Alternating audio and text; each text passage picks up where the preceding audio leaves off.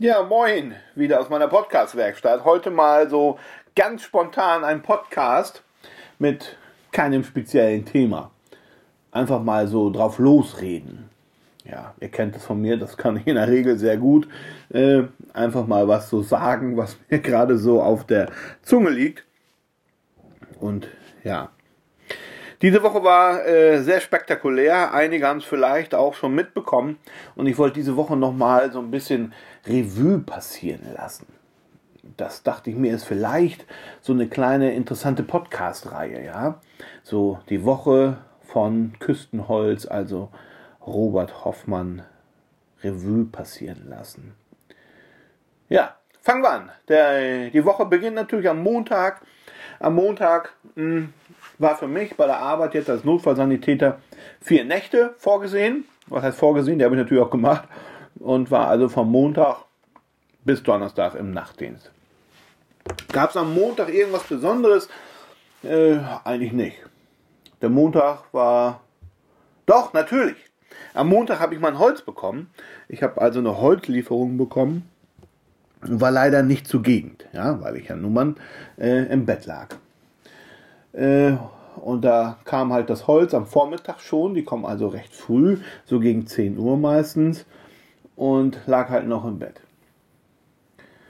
Und dann, wie ich wach wurde und rausging, habe ich mich erstmal gefreut, dass mein Holz da ist und dachte, ja, nun liegen hier zwei Kubikmeter Holz in Bohlen, A 52 mm dick, 4 Meter lang und die Eichenbohlen zum Teil 30 bis 40 cm breit. Ja, das muss man sich erstmal so im Kopf zergehen lassen. Das ist jetzt nicht gerade wenig, was da so an Holz liegt und dass ich das natürlich nicht alleine hier wegkriege, das kann sich, glaube ich, jeder von euch denken. Ja, wen aktiviere ich immer gerne in solchen Momenten? Natürlich hole ich mir immer ganz gerne dafür den Ralf Schröder ins Haus. Der hilft mir immer und ist immer sehr hilfsbereit, wenn es um solche Dinge geht. Dann kommt er auch gleich. Gut, nun standen wir natürlich hier vor dem Elendhaufen Holz. Ähm, und dann ist mir aufgefallen, dass leider auch der Lieferant hier bei mir was beschädigt hat.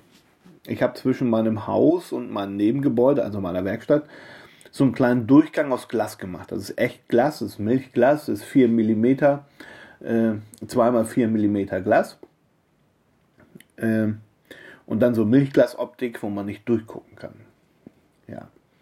Da ist er leider mit seinem Gabelstapler wo dran geditscht, weil auf so, auf so einer Höhe von 80 cm konnte man halt so einen Einschlag sehen. Als wenn da jemand eben mit einem Körner was dran gepackt hätte oder halt mit dem da angeeckt ist. Naja, kann passieren, ist doch nicht schlimm. Und von daher muss man sich halt drum kümmern. Ich habe da angerufen, habe Bilder geschickt. Der Fahrer hat das gleich gemeldet. Bei mir dann Zettel im Briefkasten gemacht, also es passte schon. Und dann ging es los. Dann haben Ralf Schröder und ich also eben zwei Kubikmeter Holz in meine Holzhütte geräumt. Ja, da waren wir auch zweieinhalb Stunden bestimmt mit beschäftigt oder zwei. Das geht halt nicht eben so schnell, ohne Gabelstapler und so. Dann war halt die Zeit gekommen, dass ich mich fertig machen musste und bin halt dann zum Nachtdienst gefahren und ja. Hab dann meinen Dienst absolviert. War auch wieder einigermaßen spannend. Hm, da möchte ich natürlich nicht so genau darauf eingehen aus Datenschutzgründen, aber wir hatten gut zu tun. Ja, bis 12 Uhr circa. Und ab 12 Uhr wurde es dann ruhiger. Morgens aufgestanden am Dienstag. Da war dann auch erstmal nach Hause, ins Bettchen. Dienstag habe ich mich dann noch so ein paar private Dinge gekümmert, die gemacht werden müssen äh, Rechnung geschrieben, Angebote gemacht, hinterher telefoniert wegen der Scheibe, damit ich ein Angebot kriege, was die Scheibe jetzt kostet, damit sie ersetzt wird. Ja, in so einer Nachtdienstwoche habe ich leider nicht viel Möglichkeit und ich muss auch sagen, nicht wirklich viel Lust, mich jetzt mit irgendwelchen Dingen großartig zu beschäftigen, weil man nie weiß, wie die Nacht wird und ob man viel äh, im Einsatz ist oder weniger und wie die Einsätze werden, ob sie lang oder kurz dauern, ob man irgendwo hinfahren muss, einen Patienten verlegen muss, weiß der Geier was. Somit war der Dienstag dann auch schnell platt. Ich war noch ein bisschen einkaufen. Und das war dann also auch der Dienstag. Der Mittwoch genauso unspektakulär, auch nichts Besonderes. Äh, war eigentlich so weit gesehen nichts Besonderes, was ich euch jetzt unbedingt erzählen muss für den Mittwoch. Äh, der Donnerstag. Der Donnerstag war meine letzte Nacht. Ich ging also Donnerstag in Nachtdienst. Die Nacht war sehr ruhig, war sehr angenehm und Freitagmorgen komme ich jetzt her und dachte, ja, jetzt gehst du nicht ins Bett, weil wenn ich ins Bett gehe, dann kannst du abends nicht schlafen, dann bist du die ganze Nacht wach, wenn du Pech hast. Bleib mal wach und geh mal schön brav in die Werkstatt. Ja, getan, gemacht, aus dem Auto ausgestiegen, wollte in die Werkstatt meine Heizung anschalten und hörte, dass hinten bei mir im Zaun irgendwas raschelt. Ganz merkwürdig. Ich dachte, was ist das denn jetzt?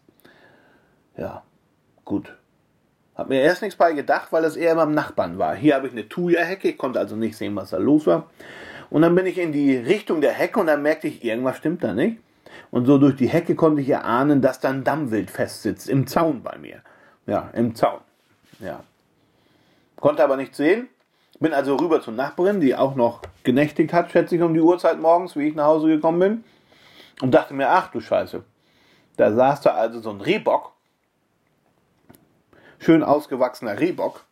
Jetzt bei mir, oder sagen wir mal quasi bei mir und bei der Nachbarin im Maschendrahtzaun fest. Ja, sah nicht sehr schön aus. Und dann bin ich erstmal so langsam in die Richtung gegangen und merkte gleich, umso näher ich jetzt diesem äh, ja, Rehbock komme, umso verrückter wird der. Ja? Also der sprang richtig rum, wie verrückt, das müsst ihr euch mal vorstellen. Der war so wild am Rumhüpfen, dass er diese Metallstäbe, kennt ihr diese runden Metallstäbe, die man einbetoniert oder in den Grund schlägt, wo dann dieser Maschendrahtzaun dran kommt, den hat er rausgerissen. Den hat er rausgerissen und er hat sich halt oben in seiner Schaufel, da hat er also schon richtig ausgeprägte Schaufeln, daran erkennt man ja ungefähr, wie alt so ein Tier ist. Also der hatte jetzt nicht nur ein, ein so ein Zack oder zwei so Zacken, nein, das waren schon so ein paar Schaufeln. Und das ist natürlich jetzt nicht ganz so uninteressant. Der stand natürlich sicherlich voll unter Adrenalin und war richtig auf 180 das Tier, weil es jetzt nicht wegkam. Und hatte natürlich auch eine gewisse Stresssituation jetzt. Gut, ich erstmal zurück und dachte, hm, was denn jetzt? Gut, mit hingehen und ein bisschen wegscheuchen. Ich dachte, vielleicht reißt er sich lose, aber bei so einem Maschendrahtzaun sich lose zu reißen, das wird wohl nicht. Dann sprang der da weiter rum und habe ich gesehen, dass die eine Schaufel schon komplett rausgebrochen war. Ne? Also er hat schon sein Geweih auf der einen Seite im Zaun so verhakt gehabt, dass das rausgebrochen war. Und dann dachte ich, oh, das passiert natürlich auch nicht eben schmerzfrei. Und so wie der da rumsprang und die Stange da quer durch die Gegend flog, dachte ich, das ist jetzt nichts, was du alleine geregelt kriegst. Aber was machst du jetzt? Okay, ich dann angerufen, hier, Notruf 112, so als Profi dachte ich, mal gucken, äh, was der Kollege jetzt draus macht. Ich war auch ratlos, ich meine, ich sitze ja nun auch regelmäßig in der Rettungsleitstelle, um Notrufe entgegenzunehmen, also und dann dachte ich so für mich, was würdest du denn jetzt machen aus dieser Situation? Ja, so haben wir dann halt kurz äh, drüber gesprochen und er sagte, weißt was, erstmal schicke ich dir die Feuerwehr. Naja, ist eine gute Idee. Rettungsdienst bringt mir ja eh nicht viel. Hat er mir erstmal die Feuerwehr geschickt, den Ortsbaumeister alarmiert und das TLF. Gut, dann kam das TLF mit dem Ortsbaumeister. Der Ortsbaumeister kenne ich gut, weil ich selber fast 25 Jahre hier in der Feuerwehr aktiv war und jetzt nur noch passiv bin. Und wir standen da, ja, das ist ja recht merkwürdig. Da kommen wir auch nicht ran. Ich sage, nee, gut, dass wir drüber gesprochen haben. Und dann sagt er, ja, was machen wir jetzt? Dann hat mir der Leitstellendisponent so eine Notfallnummer, also Tierrettungsnummer gegeben. Da habe ich dann angerufen, irgendwas mit 0700, aber da hieß es dann nur, äh, zurzeit ist diese Nummer nicht besetzt oder nicht erreichbar. Ja, dachte ich, gut, wenn wir das machen würden mit 112, mal kurzzeitig nicht zu erreichen, dann wäre hier Holland in Not. Okay, Ralf Schröder, kennt ihr alle sicherlich, habe ich dann aktiviert. Ich weiß ja, der ist äh, Hundetrainer und Hundezüchter und ist auch Jäger, also eingetragener Jäger hier in seinem Bereich. Aber dieser Bereich gehört halt nicht zu ihm und somit musste halt der Jäger hierher, der für diesen Bereich, wo ich wohne, zuständig ist. Ja, so kam dann auch der zuständige Jäger und sagte, ja, da können wir nicht viel machen. Da brauchen wir nicht rangehen, da braucht kein Tierarzt kommen, da brauchen wir nicht betäuben. Das Ding sitzt so unter Adrenalin, da kannst du gar nicht so viel Betäubung reinspritzen, bis der ruhig wird und man den da aus dem Zaun rauskriegt. Ja? Und ich kenne ja nun das Dammwild hier auch, was öfter hier bei mir im Garten rennt. Äh, die kommen manchmal schon um 22 Uhr und sind die ganze Nacht bei mir im Garten. Und wenn der wirklich im schlimmsten Fall, im schlimmsten Fall, auf dem Weg hierher, auf dem Grundstück, sich hier in einem Zaun verhakt hat, also wir sprechen hier von 22 Uhr, und ich komme morgens um Viertel nach sieben nach Hause, dass der die ganze Nacht da schon rumrödelt oder fest sitzt, dann ist dieses Tier gestresst, ja, dann hat er das ja nicht gemacht, hat sich da ja nicht hingelegt und hat geschlafen, der hat ja versucht, da wegzukommen. Ja. Und dann blieb halt leider nur noch aus Sicht der beiden Jäger, die hier vor Ort waren, dass man das Tier erlegen muss. Weil da wäre man niemals rangekommen, der Jäger hat es versucht, und er sagte, nee, weiter gehe ich nicht.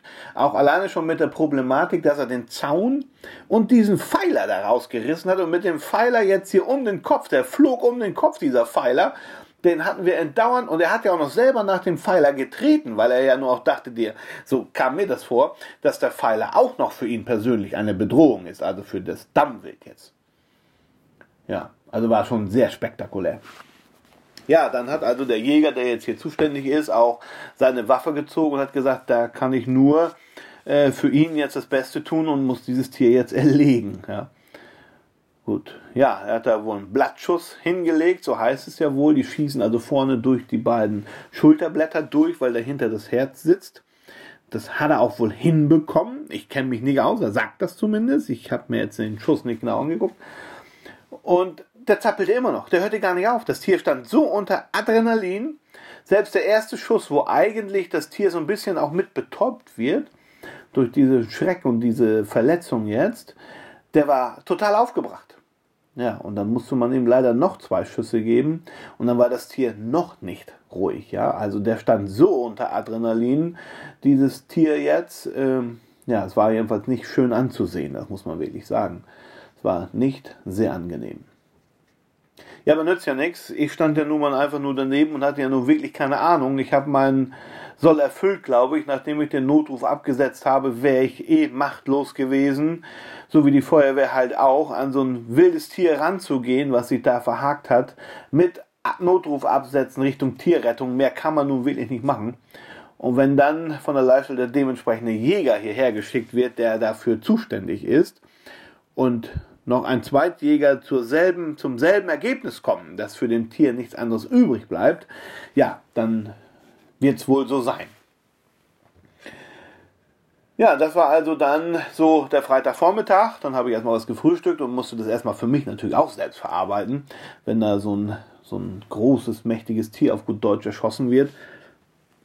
Dann geht einem das doch schon etwas nahe, ne, wenn man so direkt dabei ist.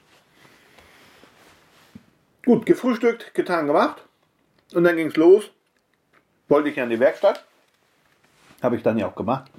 Das haben vielleicht einige schon live gesehen. Ich habe also dann auch ein Live-Video gemacht. Da ging es dann um die Treppe, die ich jetzt anfange. Erstmal Grundvideo live ging es um die Planung, wie man sowas grob plant. Und ich habe kurz diesen Fall da geschildert, weil das Treppenloch halt nicht so hoch, äh, nicht so groß ist.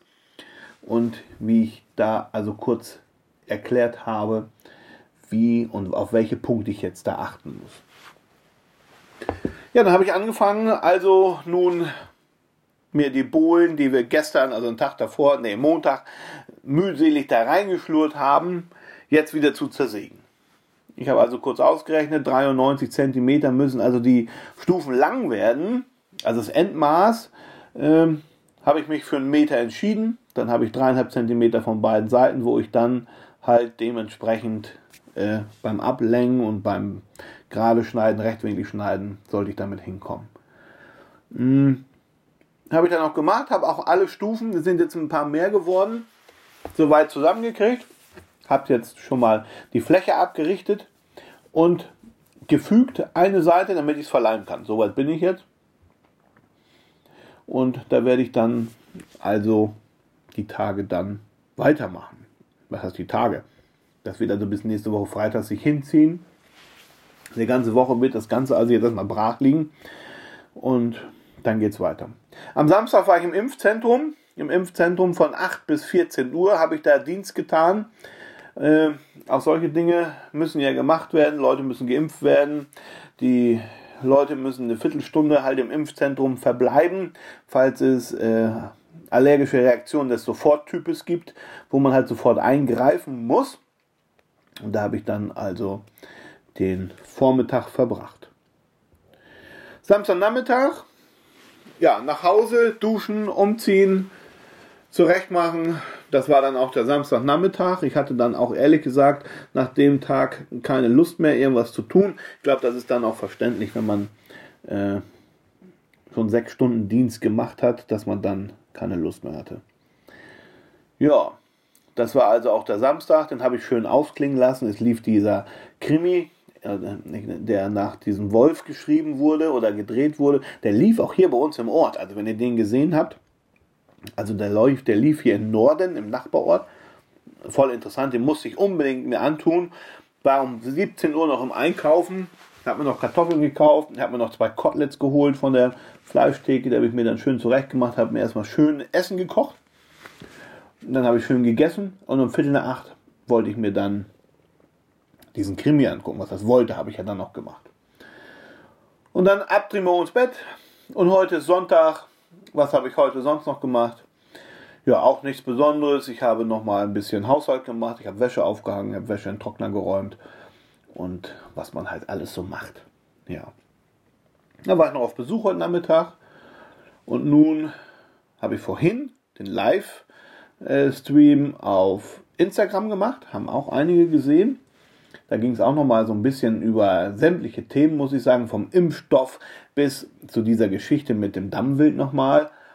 Ihr merkt schon auch für mich, weil das sehr spektakulär, darum erzähle ich es ein paar Mal und erwähne es jetzt hier nochmal. Also es war schon sehr, sehr interessant. Wundert euch nicht, ich esse nebenbei ein Bonbon. Hm, ich muss immer ein bisschen irgendwas kauen. Ja, das war meine Woche. Und war schon sehr spektakulär, muss ich sagen. Alleine nicht nur arbeitstechnisch auf dem RTW ist es ja immer sehr interessant. Man weiß nie, was einen so erwartet.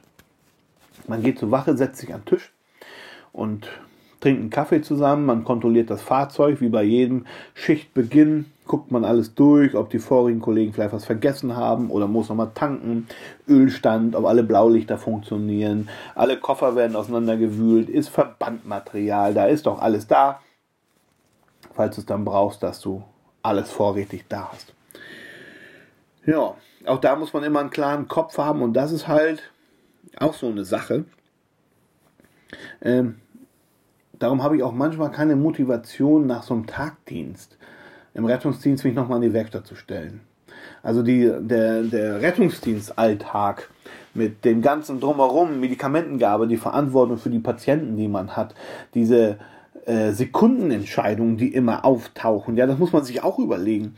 Ich habe da nicht so eine Zeit wie hier in der Werkstatt, wo ich dann alles nochmal so, ihr kennt mich, nochmal über alles nachdenke. Ja, wenn wir das so machen oder packen wir es besser nach links oder rechts oder machen wir die Schublade so oder wie kann man das am besten regeln?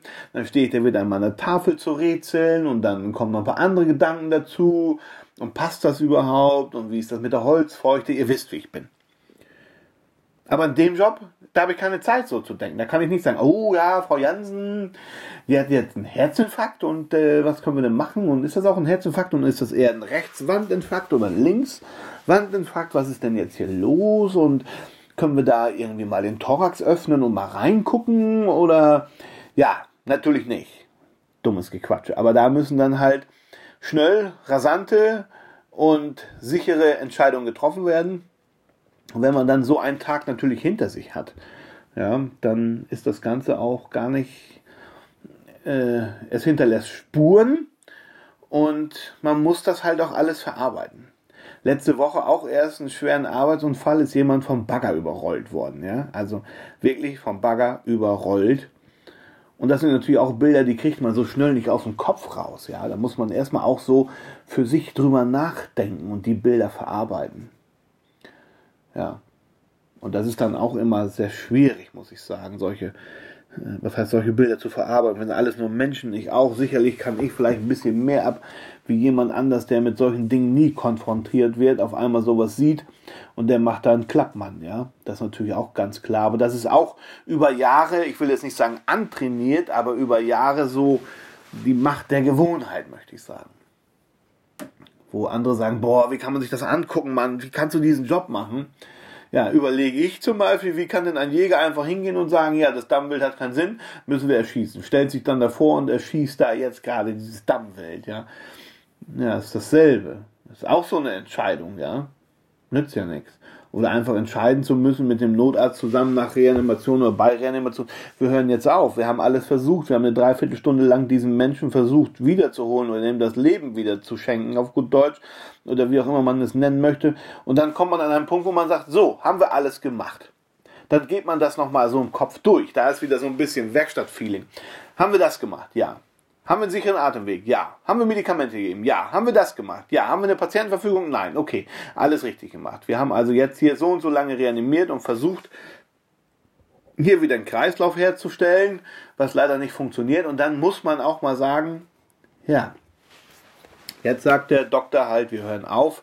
Wir haben alles versucht, was wir machen können und es ist halt so. Ja, das sind auch so Dinge, die man wirklich verarbeiten muss. Auch wenn jemand sagt, das ist doch dein Alltag, das ist dein Job. Das ist richtig. Aber es ist, ja, auch immer eine Überwindung. Jetzt, jetzt natürlich nicht für mich, weil die Entscheidung liegt ja nicht in meiner Hand. Aber dass der Arzt dann sagt, so Jungs oder Mädels, wir hören jetzt hier auf, der Patient ist verstorben, wir haben alles versucht. Ja. Und dann reflektiere ich das so ein bisschen mit der Entscheidung von dem Jäger. Der Jäger, der dann sagt, okay, das Tier ist jetzt so voller Adrenalin und das steckt so voll, dass das, da kommen wir nicht hin und jeder andere, der da hingeht, da muss man ja auch so sehen, selbstgefährdend und fremdgefährdend, jeder andere, der sich dahin traut, der gefährdet sich selbst.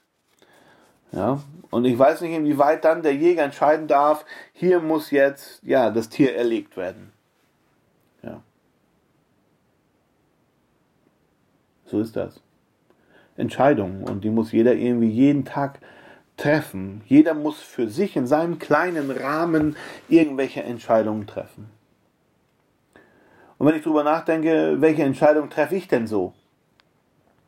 Ich entscheide, äh, ja, entscheide ich noch nicht mal, das wäre ja gelogen. Ich kann nur den Leuten bei ihrer Entscheidung helfen, wenn es in Tüftlerei technischen Dingen geht.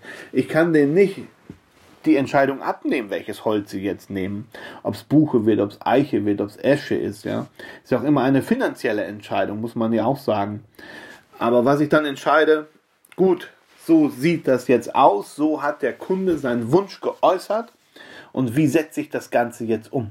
Ich meine, da kennt ihr ja meine Überlegungen zu gut, wer mich also auf YouTube auch verfolgt und mitbekommt, wie ausführlich ich manchmal über gewisse Dinge nachdenke und dann vielleicht doch noch irgendwas verwerfe und irgendwas anders mache. Ja, das sind aber Entscheidungen, ja, die Geld kosten. Ja, das muss man so sagen.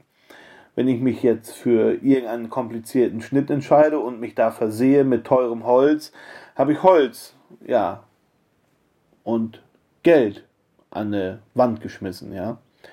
Da kann man sagen, gut, Geld und Holz, das ist ja nicht so dramatisch. Das kann man aber so auch nicht sehen, weil jedes Holz, was irgendwie missbräuchlich irgendwie nur für einen Blödsinn benutzt wird, ja, das fehlt natürlich auch. Das ist ja nun, nun ein wichtiger Rohstoff. Und da sollte man natürlich genauso sparsam mit umgehen wie mit seinem eigenen Geld. Wir schmeißen das ja auch nicht so aus dem Fenster. Ja, gut das sind dann auch so Entscheidungen, die nicht, nicht unwichtig sind. Alleine auch für den Kunden. Alleine, wenn ich das Stück Holz schon beschneide, wenn ich diese Bohle jetzt besäume, nehme ich, wie weit nehme ich den Splint weg? Lasse ich vielleicht doch noch ein bisschen hellen Splint dran? Sieht vielleicht toll aus. Oder wie viel nehme ich jetzt von dem Kern weg? Und nehme ich vielleicht noch zwei, drei Zentimeter mehr weg, damit ich sicher bin, dass ich aus dem Kernholz raus bin und ich da halt keine Risse bekomme. Oder riskiere ich lieber ein bisschen ähm, mehr stehen zu lassen, habe weniger Verbrauch und aber muss mit dem Gedanken leben, okay, in zwei, drei Monaten rufen sie an und sagen, du hier an dieser Stufe, da reißt es aber auf. Und dann denke ich, oh, das war genau das Stück Holz, wo ich drüber nachgedacht habe, schneide ich jetzt noch ein bisschen vom Kern mehr weg oder nicht? Ja. Ja, das sind Geldentscheidungen, muss man sagen. Hm. Und ja, dieses wirtschaftliche Denken, diese wirtschaftliche Entscheidung, die, die sind wirklich nicht unerheblich. Aber da geht es um Geld, da geht es um, um, um geldliche Dinge, außer jetzt das Holz natürlich, was einen gewissen Naturwert darstellt, muss man ja so sagen. Ne? Und dann auf der anderen Seite mein Job als Notfallsanitäter, wo ich innerhalb von Sekunden irgendwas entscheiden muss, wo ich äh, ja, entscheiden muss, hier muss ich jetzt Medikamente geben, hier muss ich keine Medikamente geben, hier muss ich jetzt den Patienten beatmen, hier muss ich dies machen, hier muss ich noch andere Leute herhaben, hier muss ich die Feuerwehr herhaben, hier brauche ich einen Notarzt und hier brauche ich keinen Notarzt und ja, das hat ein anderes Denkniveau, möchte ich sagen. Ja? Anderes Denkniveau mit anderen Folgen, wenn was schief geht. Das muss man drastisch so sagen. Ja? Wenn ich in der Werkstatt einfach ein Splintholz zu wenig abtrenne oder zu viel und muss noch eine Bohle nachbestellen, gut, dann habe ich 150 Euro oder 200 oder um welches Holz es sich gerade dreht an, an eine Wand genagelt, ja. Aber wenn ich in dem anderen Job keinen vernünftigen, klaren Gedanken entscheide oder zum Beispiel für mich entscheide, nee, das schaffe ich alleine, ich brauche keinen Notarzt jetzt. Das ist eine Situation, die beherrsche ich.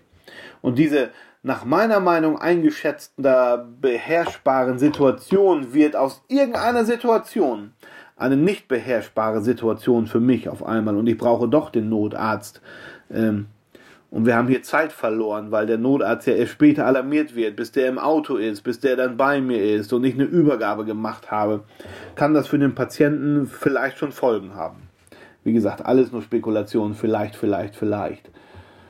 Ja, und da muss man einfach immer einen klaren Gedanken haben. Man muss sofort rein, den Patienten sichten, man muss seine Fragen stellen und muss dann entscheiden, hier muss ein Notarzt her, ja oder nein, und muss dann auch diese Entscheidung tragen.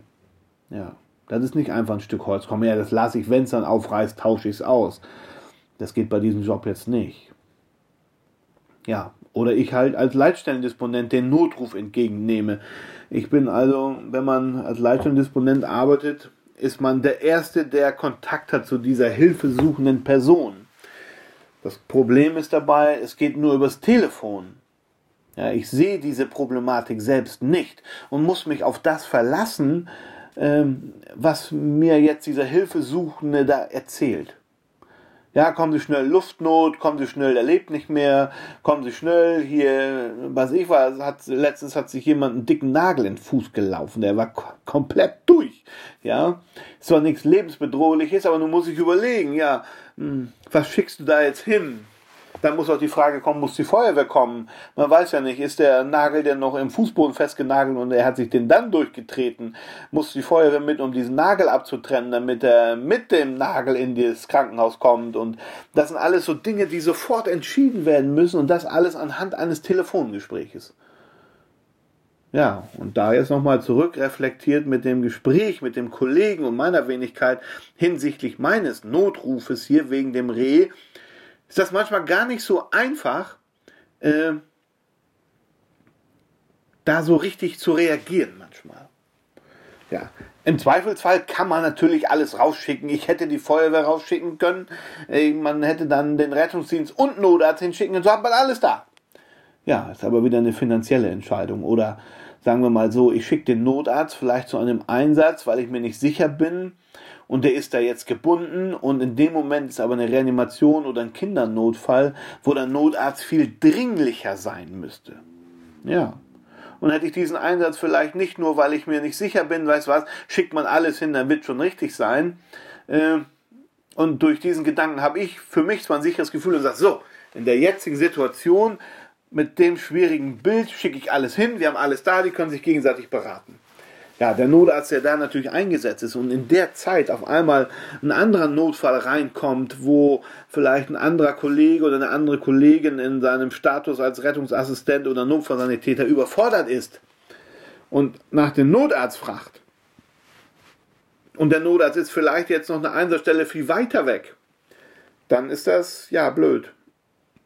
Ja, ist halt immer alles sehr schwierig, diese ganzen Entscheidungen, die man so im Leben treffen muss. Aber das kennt ihr selbst, ja. Und die Entscheidungen habe ich so, die werden mit zunehmendem Alter auch schwieriger. Ja? Oder mir kommt das nur so vor, weil diese jungen Menschen das alles ein bisschen leichter sehen, noch ein bisschen leichtgläubiger. Aber alleine auch schon, wenn man so mit 40, 45 jetzt die Entscheidung trifft, komm, wir wollen ein Haus kaufen. Ja, dann geht man zur Bank. Die gucken auch auf euer, auf eure Lebensuhr, ja. Die gucken nicht mehr darauf, okay, er verdient genug. Die gucken darauf, okay, 45 Jahre.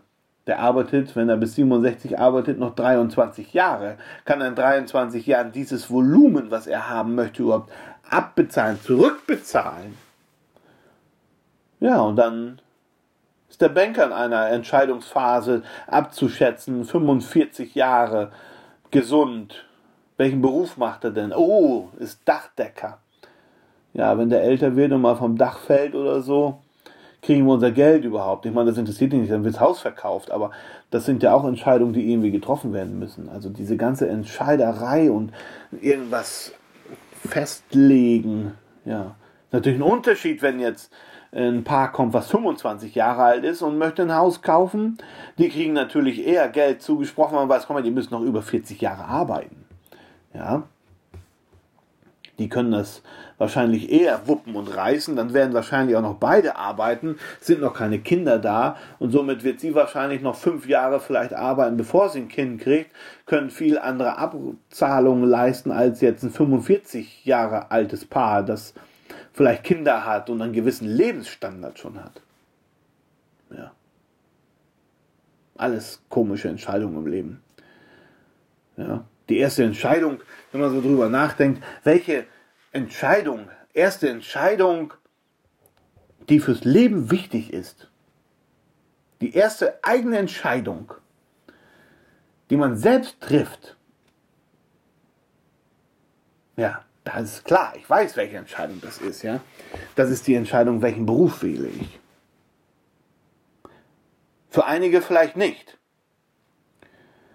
Für einige ist vielleicht die erste eigene Entscheidung, die glaube ich mal zu 95 Prozent, zu 95 Prozent aller von den Eltern getroffen wird, ist, werde ich konformiert oder nicht. Ja.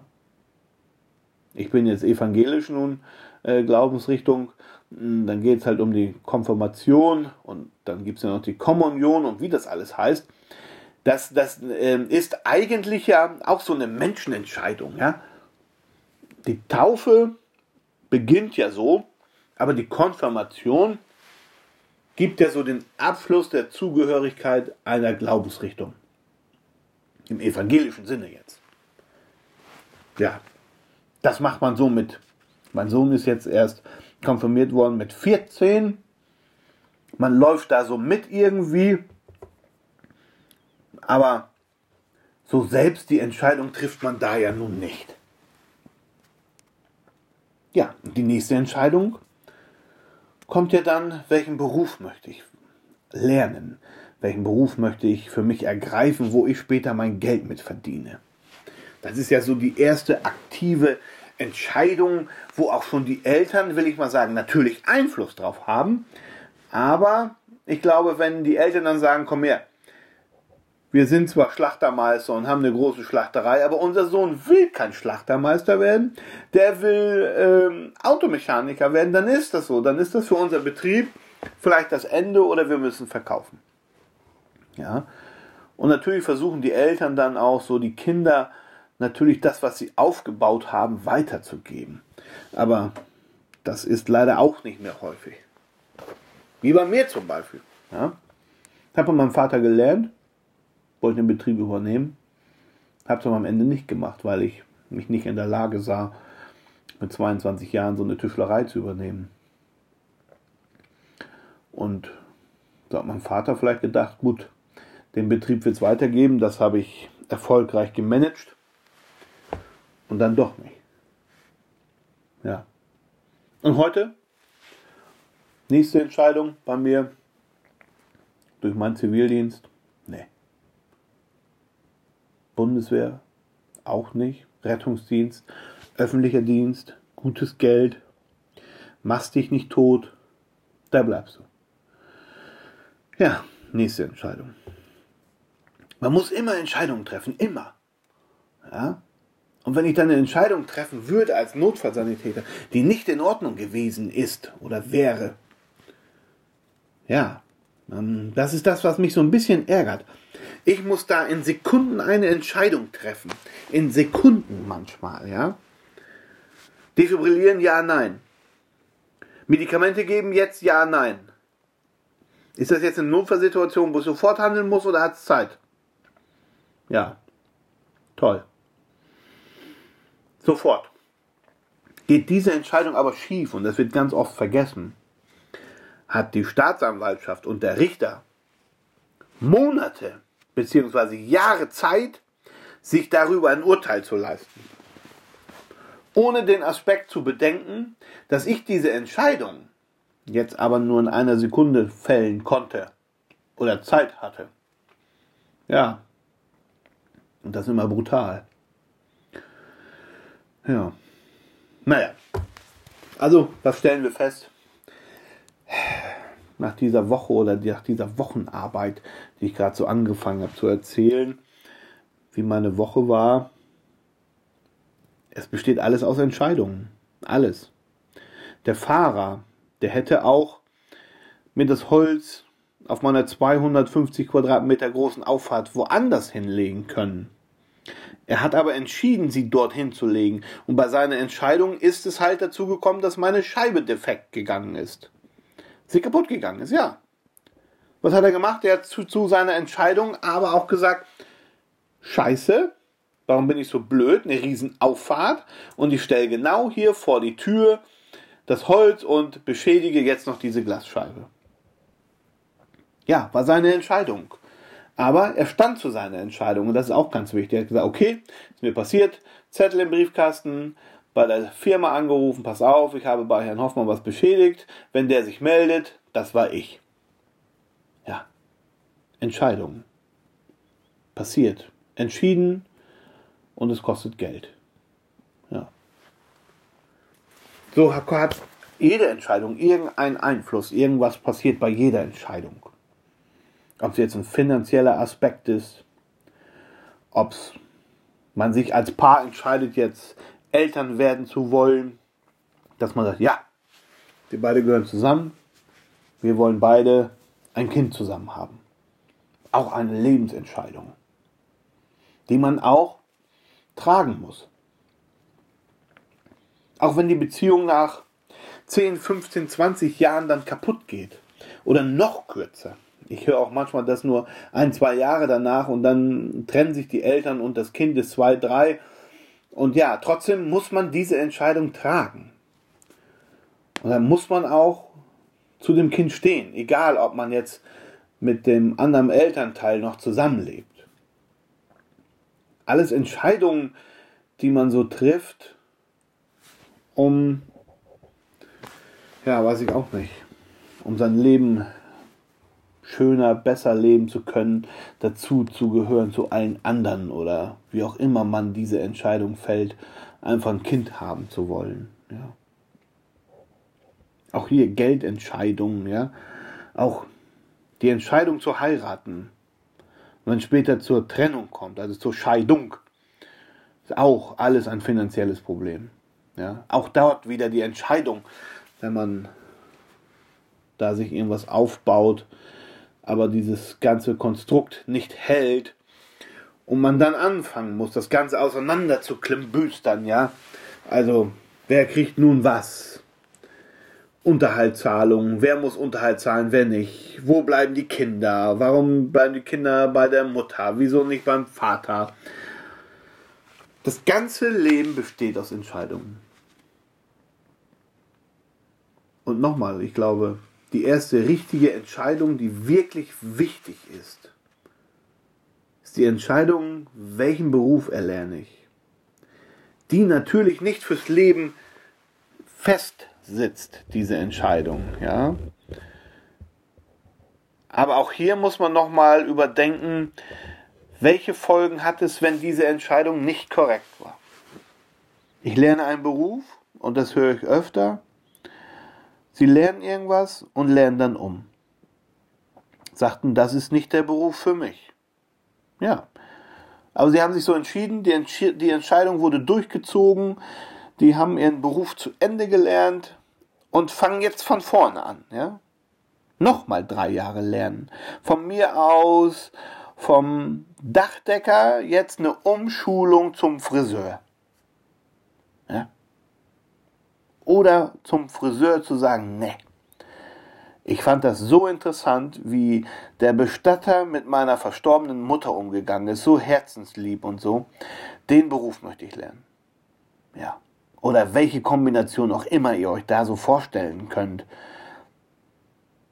Es ist einfach eine Lebensentscheidung. Ist also alles nicht so einfach. Ja, in diesem Sinne, was soll ich sagen? Entscheide ich jetzt, dass ich mit diesem Podcast jetzt aufhöre. Geht jetzt 41 Minuten. Begonnen habe ich mit meiner Woche und ende jetzt am Ende. Ende jetzt am Ende. Ja, nee, ist richtig. Ne? Jetzt ende ich am Ende mit dem Thema Entscheidung. Und ich glaube, ich werde dieses Podcast auch so nennen. Die Entscheidung. Ja, das mache ich. Ja, was soll ich sagen? Wir hören uns in der Zukunft. Bis zum nächsten Mal. Und abschalten nicht vergessen. Tschüss, bleibt gesund.